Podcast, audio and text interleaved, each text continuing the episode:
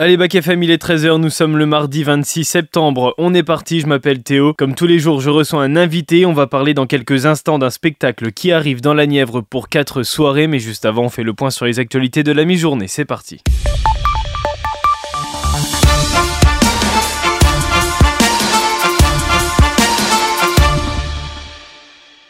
Et l'actualité mondiale, c'est l'annonce concernant l'événement sportif le plus suivi au monde. La NFL a annoncé que c'était Usher, le chanteur, qui allait assurer le show de la mi-temps du Super Bowl. Rendez-vous donc le 11 février prochain à Las Vegas. Et la Russie a ajouté hier le président de la Cour pénale internationale sur sa liste des personnes recherchées, sans pour autant en préciser le motif. S'adressant au Conseil des droits de l'homme de l'ONU à Genève, le président de la commission d'enquête sur l'Ukraine, Eric Mose, s'est dit préoccupé par les allégations de génocide en Ukraine. Il avertit sur certains propos transmis par les médias russes et d'autres médias qui peuvent constituer une incitation au génocide. Les premiers chars américains Abrams sont eux arrivés en Ukraine.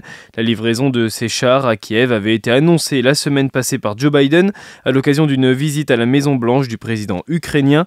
Les États-Unis avaient promis au total 31 chars Abrams équipés de munitions à l'uranium.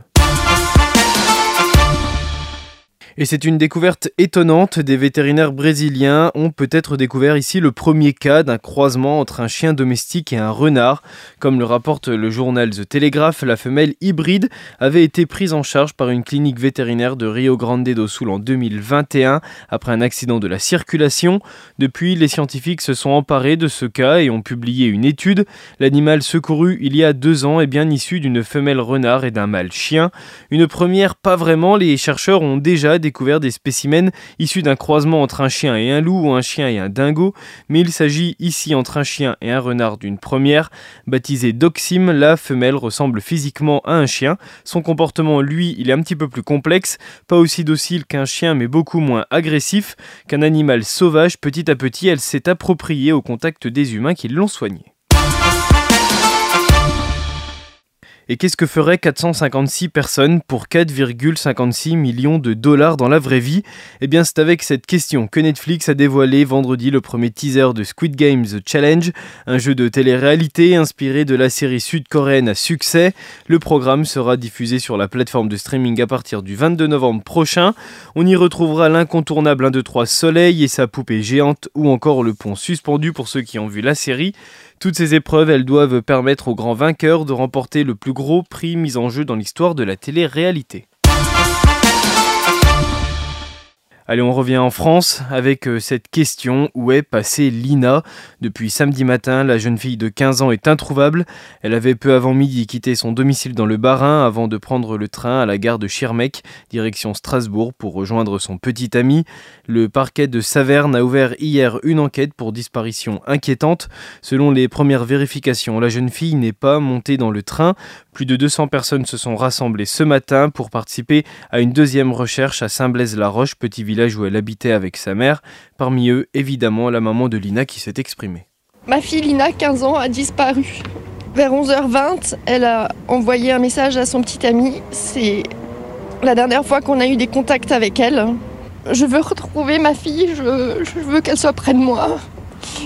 C'est une torture de plus avoir son enfant près de soi. C'est quelque chose que je souhaite à personne. Des hélicoptères ont survolé la zone et des équipes cynophiles ont ratissé euh, les environs, mais pour l'instant rien.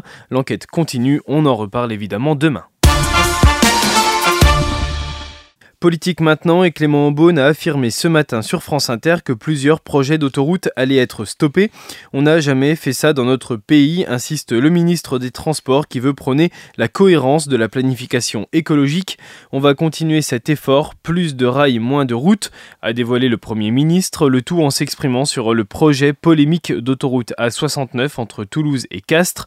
Les opposants à l'A69 continuent de se mobiliser, 200 à 400 personnes dont plusieurs élus se sont rassemblés hier soir en face du ministère de la Transition écologique à Paris pour dénoncer euh, le projet de l'autoroute et plus largement la politique écologique du gouvernement. Le ministre promet de réduire l'impact sur l'environnement mais affirme que ce projet-là doit avancer. Et puis après le rétro-pédalage sur la vente à perte, l'exécutif va reprendre la partie de bras de fer sur le prix des carburants, avec en toile de fond la question du pouvoir d'achat des Français. Le gouvernement maintient la pression sur les distributeurs en les réunissant aujourd'hui pour leur demander de vendre à prix coûtant. Chacun doit prendre sa part, c'est ce qu'a insisté Elisabeth Borne, qui a convié raffineurs, distributeurs et fédérations professionnelles.